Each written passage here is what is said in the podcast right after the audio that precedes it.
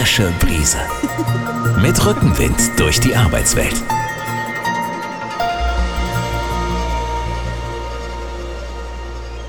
Hallo alle miteinander, das ist der Podcast des Anwaltsbüros Geidis Heckermann und Partner. Mir gegenüber sitzt mein Freund und Kollege Carsten Dienau, Fachanwalt für Arbeitsrecht, der weiße Ritter für Arbeitnehmer und Betriebsräte. Wir vertreten nur die Arbeitnehmerseite und heute wollen wir über aktuelle Themen rund um die Corona-Krise und die Arbeit von Betriebsräten reden.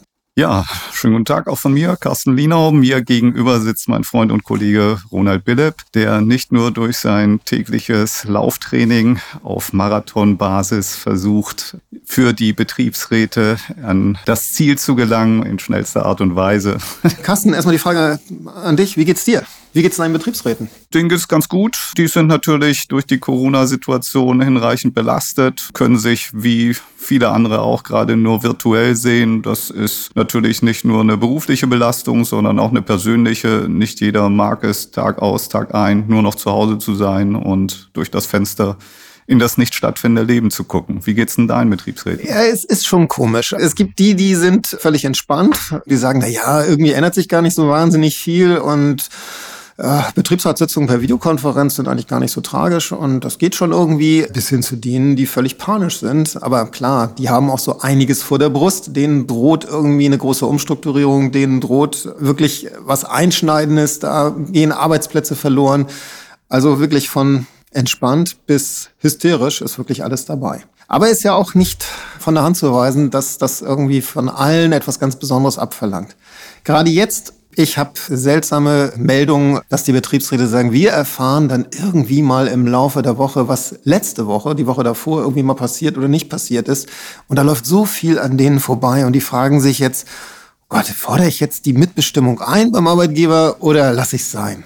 Ja, der Kommunikationsfluss ist natürlich eine Sache und die Arbeitgeber reden sich natürlich gerne raus jetzt, dass sie sagen, es geht ja gerade nicht anders. Wir haben keinen mehr, mhm. wo wir einfach die. Tür öffnen können, mal Hallo sagen. Ja, es genau. muss alles auf elektronischer Weise. Das ist auch für jeden Arbeitgeber manchmal ein bisschen Neuland. Und das ist aus meiner Sicht in vielen Fällen eine billige Ausrede.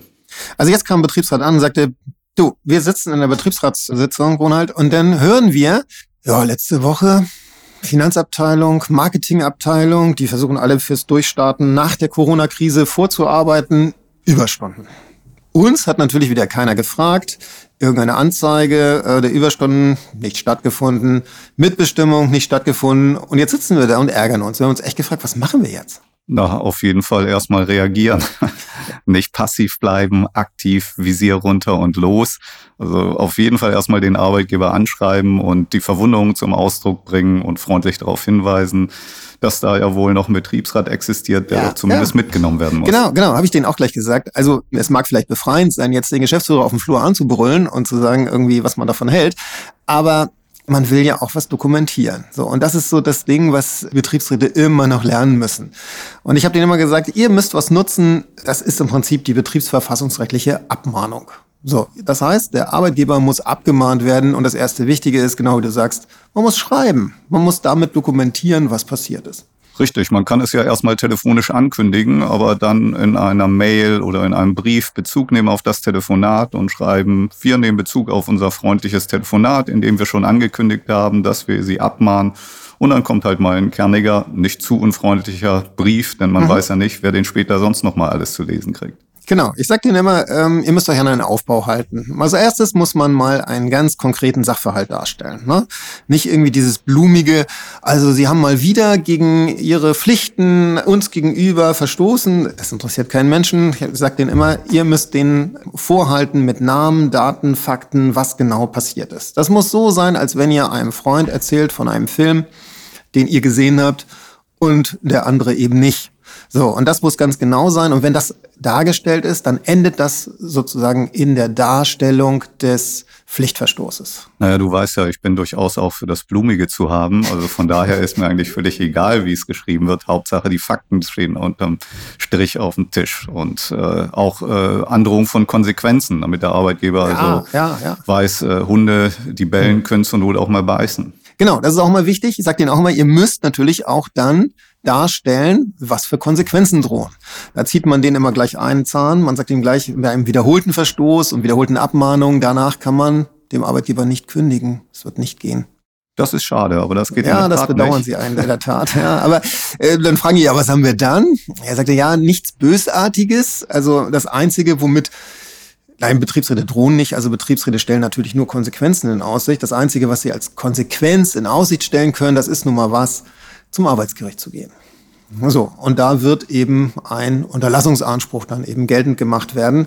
Das muss man in Aussicht stellen. Das macht man freundlich nett. Man schreibt den Arbeitgeber an und sagt, haben Sie bitte Verständnis für den Fall, dass Sie einen derartigen Pflichtverstoß nochmals wiederholen, auch auf unser Schreiben hin, dann müssen Sie damit rechnen, dass wir uns mit arbeitsgerichtlicher Hilfe Ihnen gegenüber durchsetzen werden. Sie sollten mit uns der Auffassung sein, dass es soweit nicht kommen muss. Na, so etwas in der Art müsste da schon stehen. Und du sagst, du schreibst nicht blumig, also ich fand das jetzt sehr ausführlich. Übung, Aber letztendlich wichtig ist in der Tat, dass man schreibt, äh, dass man in Aussicht stellt oder sich vorbehält oder Ja, ähnliches. Weil wenn man schreibt, wir werden sonst zum Arbeitsgericht rennen und man rennt nicht, dann macht man sich natürlich auf Dauer ein bisschen lächerlich und das ja, ist genau. schade. Und eins ist noch ganz, ganz wichtig. Wenn man dann mit dieser Darstellung fertig ist, dann darf es natürlich nicht so sein, dass das Schreiben beim Geschäftsführer ankommt, der liest das und denkt, na ja, okay, ist nicht so gut gelaufen, was soll's, abheften und vergessen. Nein, jetzt kommt ein ganz, ganz wichtiger Part. Man muss dem Arbeitgeber jetzt eine Aufgabe geben. Der muss aktiv werden. So, und das macht man ganz einfach. Man fordert als Betriebsrat eine Erklärung und Stellungnahme an. Und damit das auch zeitnah eingeht, unter Fristsetzung. Datumsmäßige Fristsetzung. Also schreibt man ihn an und sagt dann zum Ende hin, Sie werden sich sicherlich vorstellen können, dass das Gremium nun von Ihnen dringend erfahren möchte, wie es zu diesem Verstoß gekommen ist. Das Gremium möchte insbesondere von Ihnen hören, dass die Umstände, die dazu geführt haben, abgestellt werden und dass derartige Verstöße nicht wieder vorkommen werden. Für Ihre schriftliche Erklärung haben wir uns vorgemerkt, den und dann kommt das Datum. Ja, und dann wird nichts passieren, so wie es in der Tat meistens passiert. Der Arbeitgeber legt es trotzdem zur Seite und sagt, still ruht der See. Dann muss man natürlich Ja. nach Fristablauf noch eine Nachfrist setzen, unverzüglich, die dann unbedingt. deutlich kürzer Genau. sein muss. Und wenn dann nichts passiert, ja gut, dann hat der Arbeitgeber das Kriegsbeil ausgegraben und dann muss man gucken, ob man dann tatsächlich die Konsequenzen, die man ja in Aussicht gestellt hat, folgen lässt. Ja, genau so. Das ist ja auch immer die Frage, die Betriebsräte dann stellen. Ja, was ist denn, wenn er nicht antwortet? Genau, dann muss man mahnen. Und wenn da nichts kommt, dann ist keine Antwort eben auch eine Antwort. Aber man hat diesen Vorfall dokumentiert und man hat auch das Nicht-Beantworten dokumentiert bekommen. Und der Arbeitgeber wird natürlich dann sagen, wenn man die Konsequenzen zieht, naja, also ganz im Ernst, ob man als Betriebsrat in den wirtschaftlichen schwierigen Zeiten, die wir jetzt gerade haben, wo wir bemüht sind, die Belegschaft überhaupt zu halten im derzeitigen Bestand, äh, dann Genau. auch noch ein gerichtliches Verfahren mit unüberschaubaren hohen Kosten. Wie könnt ihr nur? Ja, ja, genau, so wird es sein. Ja, das ist ja auch eine Möglichkeit. Ne? Es kommt eine Antwort, aber es kommt so ein Wischiwaschi-Kram. Ne? So ein Herausreden bis hin zu, ähm, also das ist jetzt in dieser Zeit aber wirklich nicht mehr angeraten, so vorzugehen. Ne? Das kommt. Ja, ja, sicherlich. Ich glaube, viele Betriebsräte haben auch gar keine Übersicht darüber, Mhm. was eigentlich so ein Beschlussverfahren kostet und lassen sich dann natürlich schnell dann Ja. auch ins Boxhorn jagen mit der äh, Aussage, das ist ein extrem teures, äh, aufwendiges, kostspieliges Verfahren, was es ja im Zweifel meist nicht ist. Nö, aber theoretisch gibt's natürlich noch eine dritte Reaktionsmöglichkeit auf das Schreiben. Da gucken immer alle ganz gespannt und sagen, was soll denn das noch sein? Naja, der Arbeitgeber antwortet und sagt, stimmt, ihr habt recht. Und ich ändere alles und es wird auch alles besser. Ist mir so in der Praxis auch noch nicht passiert, aber ähm, ist ja theoretisch auch die Möglichkeit, die da noch äh, ergriffen werden könnte. du bist ja auch erst 20 Jahre im Beruf, also das kommt noch. Ach, du kennst das schon? Naja, komm. nee, nee, nee, das glaube ich nicht. Naja, und ähm, wenn ein Arbeitgeber, ein Arbeitnehmer abmahnt, naja, also gerade wenn die Abmahnung zu Recht erteilt worden ist, also ich glaube, da gibt's viele, viele Arbeitnehmer, die gucken da drauf und sagen, hm, Mensch, stimmt, da muss ich was ändern. Und dann ändern die auch was. So, das ist beim Arbeitgeber, der abgemahnt wird, regelmäßig anders. Der liest das und ändert eigentlich gar nichts am Verhalten. Ich dachte, er wird sie sich rahmen und in seinem Geschäftsführerbüro an die Wand hängen. Sicher nicht. Sicher nicht. Nein, aber äh, das heißt, ein Betriebsrat wird nicht lange drauf warten. Und dann hat er ratzfatz den nächsten Verstoß und dann schreibt er was ganz Langweiliges, nämlich eine zweite Abmahnung. Sag ich dir immer. Und dann schreibt ihr am besten eine eskalierende Abmahnung. Eine eskalierende Abmahnung ist ein ganz einfacher kleiner Trick. Da muss man eigentlich nur, immer nur in jedem einzelnen Aufbauschritt Bezug nehmen auf die vorige Abmahnung. Und dann kriegt das gleich einen ganz anderen Drive. Nutzen kann man die Abmahnung natürlich auch dafür, dass ein Arbeitgeber ja normalerweise relativ oft den Betriebsrat auffordert, zur vertrauensvollen Zusammenarbeit zurückzukehren.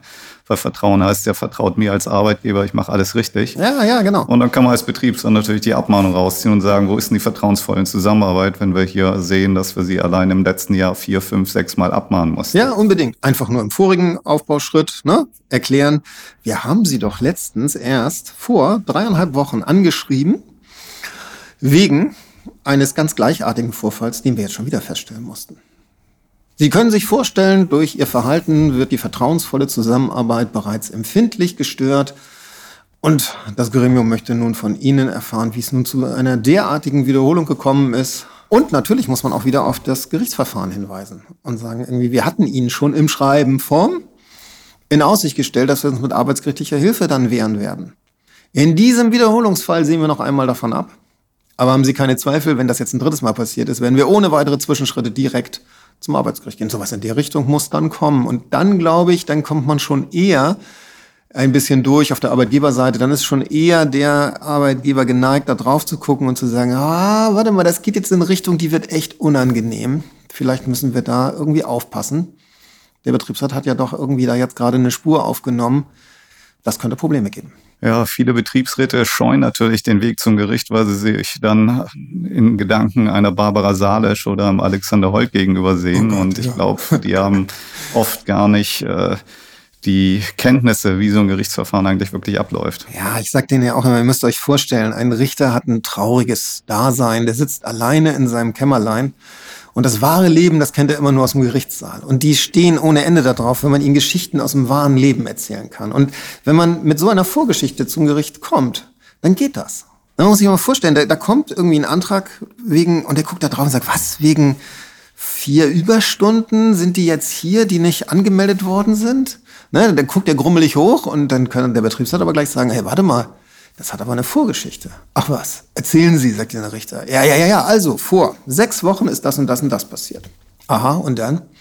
Ja, sagt der Betriebsrat, da haben wir dann angeschrieben und das sah so aus. Ach ja, lassen Sie mal sehen. So, dann guckt er sich das an. Ne? Jetzt interessiert er sich schon für die Geschichte.